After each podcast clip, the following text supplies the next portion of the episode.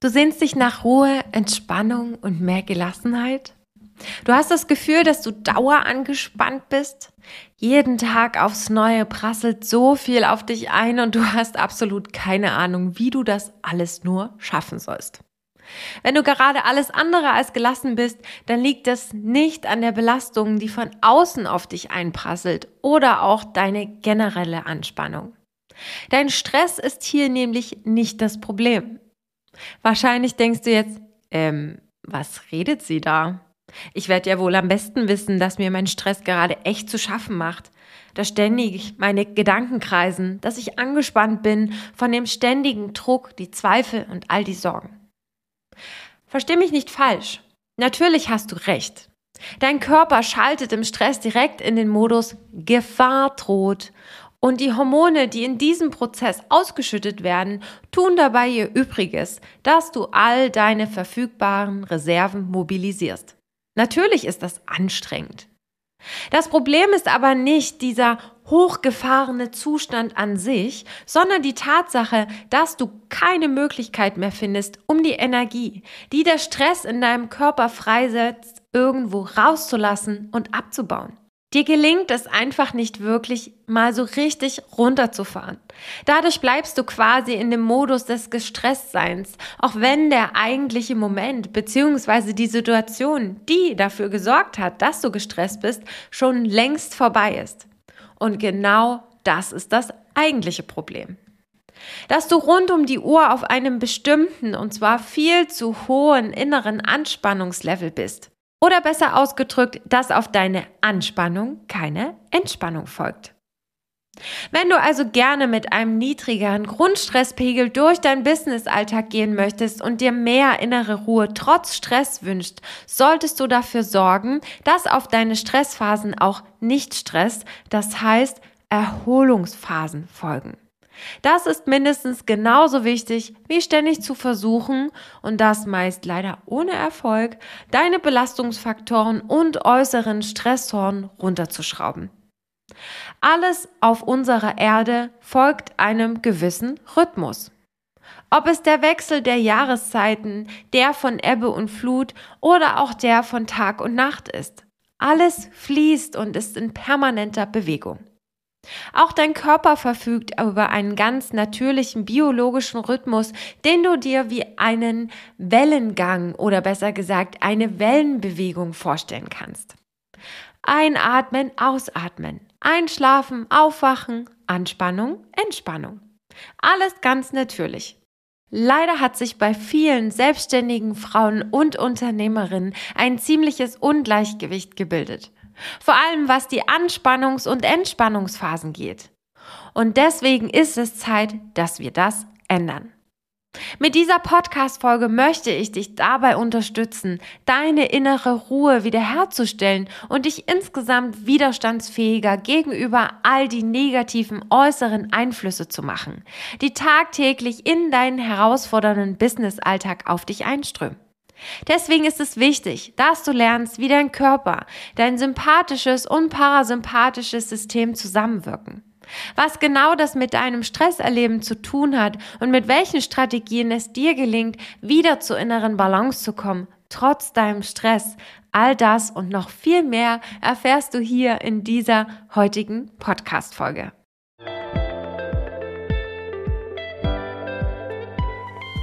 Hallo und herzlich willkommen zu deinem Podcast Freundin im Ohr. Der Podcast von Unternehmerin für Unternehmerin. Du bekommst hier wertvolle Tipps und spannende Impulse an die Hand, damit du endlich mit mehr Gelassenheit durchs Leben gehst. Du erfährst, wie du dich auch im stressigsten Businessalltag gut um dich kümmerst und dich zu deiner Priorität machst. Denn nur dann kannst du auch erfolgreich in deinem Business sein.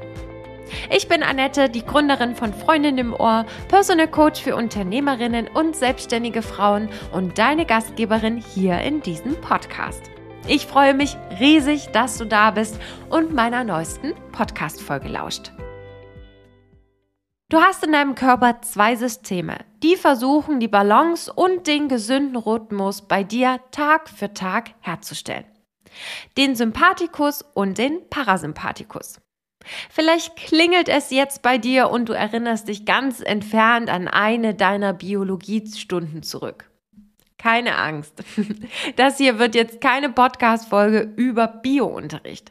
Aber es ist wichtig, dass du die Zusammenhänge verstehst und nachvollziehen kannst. Denn dein Stresserleben wird maßgeblich davon bestimmt, ob Parasympathikus und Sympathikus reibungslos zusammenarbeiten. Die beiden ergeben quasi zusammen dein biologisches Stresssystem. Wie du dir das vorstellen kannst, das erkläre ich dir ganz kurz. Die beiden Teile agieren eigentlich wie Gegenspieler. Während der Sympathikus deinen Körper grundsätzlich in einen Zustand versetzt, voller höherer Aufmerksamkeit, Alarm und Fluchtbereitschaft. Er ist also dann aktiv, wenn du sehr angestrengt bist, in irgendeiner Form Schmerzen hast oder auch unter Stress und Anspannung stehst. Er hilft dir quasi dabei, stressige Momente unversehrt zu überstehen und zu verarbeiten. Der Sympathikus sorgt dafür, dass sich dein Herzschlag und deine Atmung beschleunigen, dein Blutdruck erhöht und sich deine Pupillen weiten. Deine Lunge arbeitet stärker, um insgesamt mehr Blut in deine gesamte Muskulatur zu pumpen. Gleichzeitig drosselt er die Blutzufuhr zu allen momentan unwichtigen Organen, die du typischerweise im Kampf oder auf der Flucht nicht brauchst.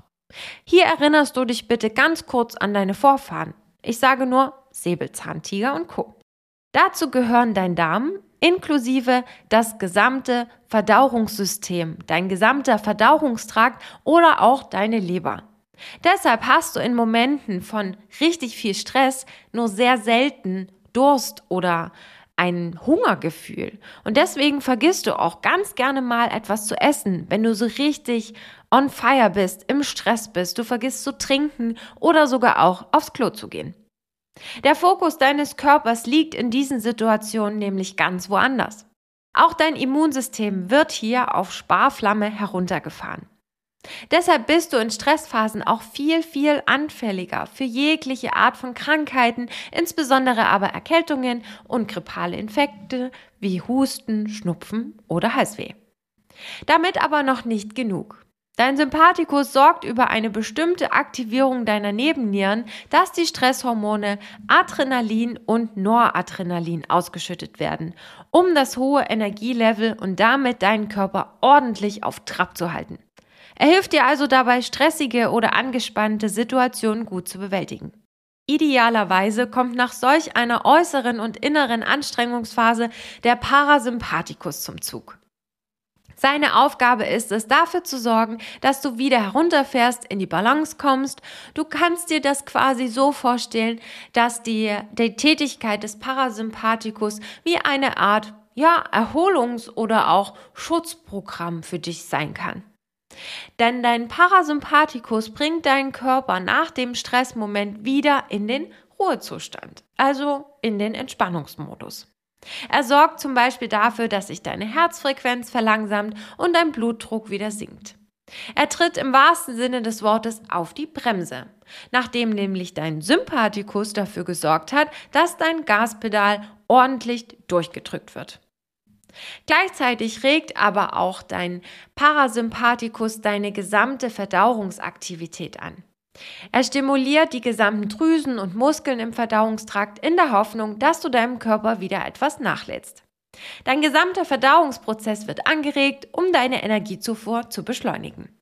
Das erklärt nämlich auch, wieso du nach einem stressigen Event, äh, wie zum Beispiel einem wichtigen Vortrag, Unmengen in dich reinschaufeln könntest. Aus deinem Essen zieht nämlich dein Körper richtig viel Energie, unter anderem eben Nährstoffe, die er dann in Form von Energie für sich nutzen kann. Das Ziel deines Parasympathikuses ist es nicht, dir kurzfristig Energie zur Verfügung zu stellen, sondern leere Energiespeicher wieder aufzubauen. Er macht es deshalb überhaupt erst möglich, dass dein Sympathikus bei anstehenden Herausforderungen auf einen gut gefüllten Ressourcen- und Energiespeicher zurückgreifen kann. Doch das wäre längst nicht alles. Denn der Parasympathikus installiert einen regelrechten Schutzmechanismus in deinem Körper, um dich so gut wie möglich vor Krankheiten zu bewahren. Dein Parasympathikus schützt dich also vor stressbedingten Krankheiten. Wenn du dich mehr erholst und dir auch mehr Zeit zum Regenerieren nimmst, macht es dir auch nichts aus, mehr Stress zu haben. Denn dein Parasympathikus konnte in den Ruhephasen problemlos wieder Energie beschaffen, die dir jetzt zur Verfügung steht. Wenn du dir allerdings keine Zeit zum Auftanken nimmst, muss dein Körper von Anfang an aus dem Leeren schöpfen. Natürlich wird dann jedes kleinste Ereignis im Außen, das anders kommt, als du es dir vielleicht vorgestellt hast, als du es geplant oder erwartet hast, zum extremen Stressmoment für dich. Du hast ein weitaus größeres Risiko, dann auch krank zu werden, wenn dein Parasympathikus nicht mehr richtig und regelmäßig arbeitet. Denn dann können deine körpereigenen Schutzprogramme nicht mehr ablaufen, die dich vor Entzündungen und Bluthochdruck bewahren. Genau dann bist du nämlich anfällig für die typischen Stresssymptome wie Erkältungen, Verdauungsstörungen, Magenprobleme und so weiter und so fort. Wenn du dein Stresserleben also reduzieren möchtest, solltest du prüfen, ob das Zusammenspiel aus Sympathikus und Parasympathikus bei dir reibungslos funktioniert. Natürlich kann es sein, dass deine Belastung von außen zu hoch ist. Es macht da auch absolut Sinn, dass du, dass du schaust, mit welchen Maßnahmen du diese Belastungen auch reduzieren kannst. Beispielsweise durch entsprechende Zeit- oder Gedankenmanagementstrategien, whatever.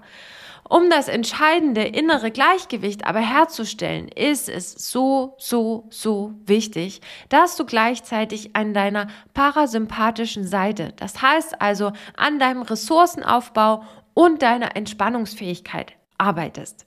Und das geht nur, wenn du deinem Körper auch die Chance gibst, herunterzufahren und sich zu erholen. Denn nur dann kann dein Parasympathikus auch seinen Job machen.